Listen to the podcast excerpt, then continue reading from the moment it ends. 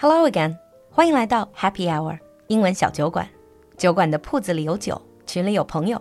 关注公众号“露露的英文小酒馆”，加入我们的酒馆社群，邂逅更精彩、更广阔的世界。Hello again and welcome back to Happy Hour，欢迎你又回到酒馆。Today is Children's Day, so this is going to be a light-hearted episode. Those of you who are listening to the show, whether you are a parent or you're teaching kids or you're simply a child at heart. I'm sure you would agree with me that kids say the strangest and funniest things.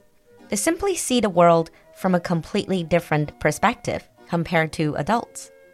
In many cultures, there are vlogs, blogs, or TV series documenting these hilarious things kids say. At a turn of the century, there was a quite popular American comedy series actually called Kids say the darndest things. 中文里我们也说童言无忌. So for today's special episode, I have done my research online and found for you some of the cutest and funniest things kids say. So sit back. This is going to be a fun episode. So the first category we're going to look at today is what I call fresh perspectives.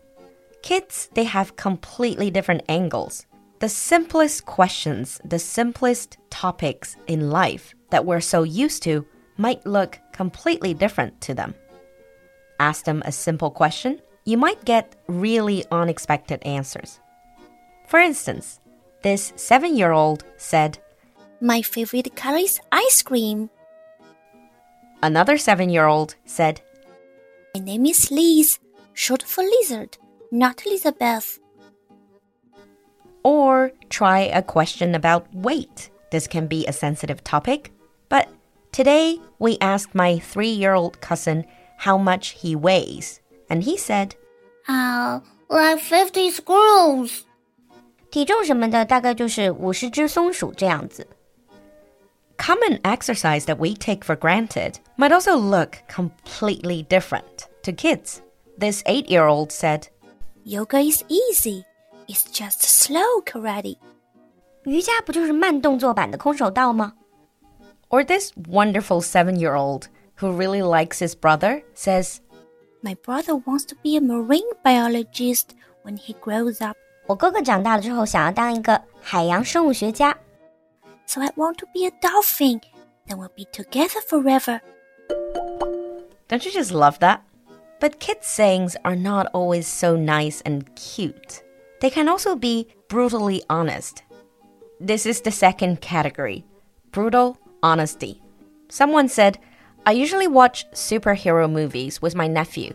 I asked him to see another one with me, and he told me, Auntie, I think it's time you get your own friends. Or check out this dad. I asked my daughter, What did you do at school today? My daughter said, Learn about dragons. So I asked, your class learn about dragons? I learned about dragons. I don't know what everybody else was doing. Does this conversation sound familiar to you? Or maybe check out this five year old boy saying to his dad, What do you want for the holidays? Dad said, Peace and quiet. And the little boy said, Ha ha! Well, that's not gonna happen. What else? If you think this is honest, check out another five year old little girl. So this mom said, When my child came home from school on the bus, I paused the work conference call I was on to ask her how her day was. My daughter responded, Shh, go back to work. I have a list of things I want you to buy me with the money you are making. And she is five. Sometimes it's scary how brutally honest kids can be. Well, moving on to the next category kid logic. Because of how kids learn, they usually have their own logical reasoning that sounds just a little bit disconnected from an adult perspective. A five year old said, My aunt is my mom's sister. Small world. 我小姨居然是我妈的妹妹，这也太巧了吧 ！or a similar one? Grandma is so good with kids. Why didn't she have any of her own? Or try this one. A few months back, my wife showed a picture of herself to our three year old daughter. In the picture, my wife was about seven years old. So we asked our daughter, Do you know who this is? My daughter gasps. That's me when I'm bigger. Hard to argue with that logic. But sometimes they also come up with these famous words like, August is the Sunday of the year. or check this one out. You have a bug on you, but it looks great. Well, sometimes this kid logic can just be quite confusing. A dad said, My kid has two fish and named them Dave and Dave. So I asked him how he can tell them apart.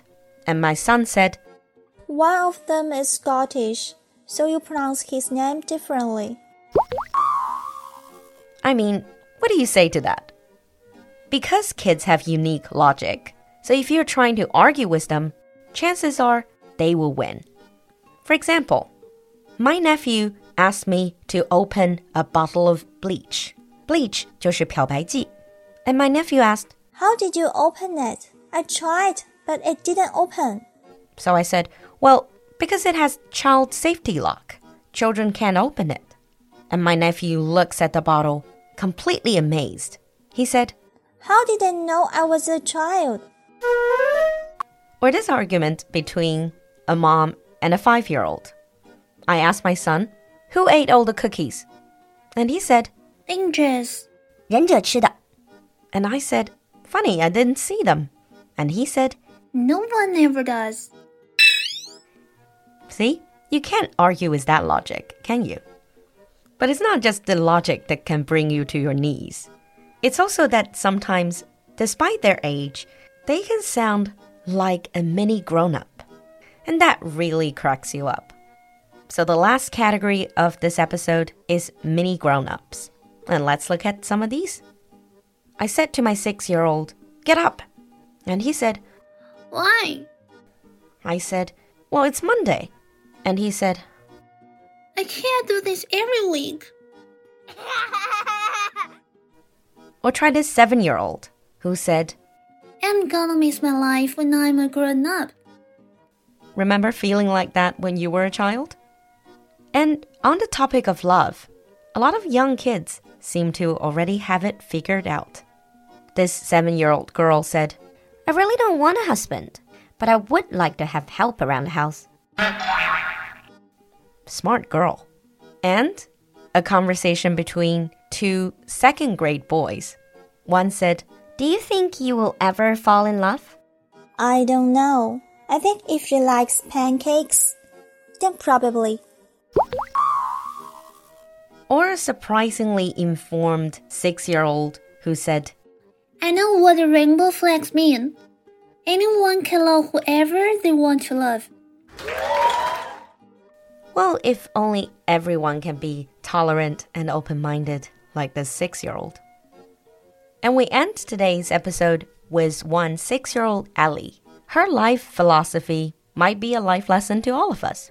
She simply said, I deserve first. You'll never know when the world's gonna end. Maybe kids do know more about the world than we do. Maybe these kids are closer to the truth of life. In the end, I just want to say that regardless of your age, stay young at heart. Keep that kid in you alive. Life will be much more fun.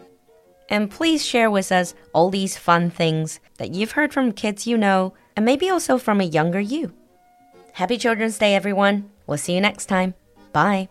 下一届农 酒馆铺子五二零返场活动最后一周，现在购买热销榜第一名的新品意大利起泡酒和澳大利亚无醇奥秘，享受最超值优惠，还有酒馆亲客送。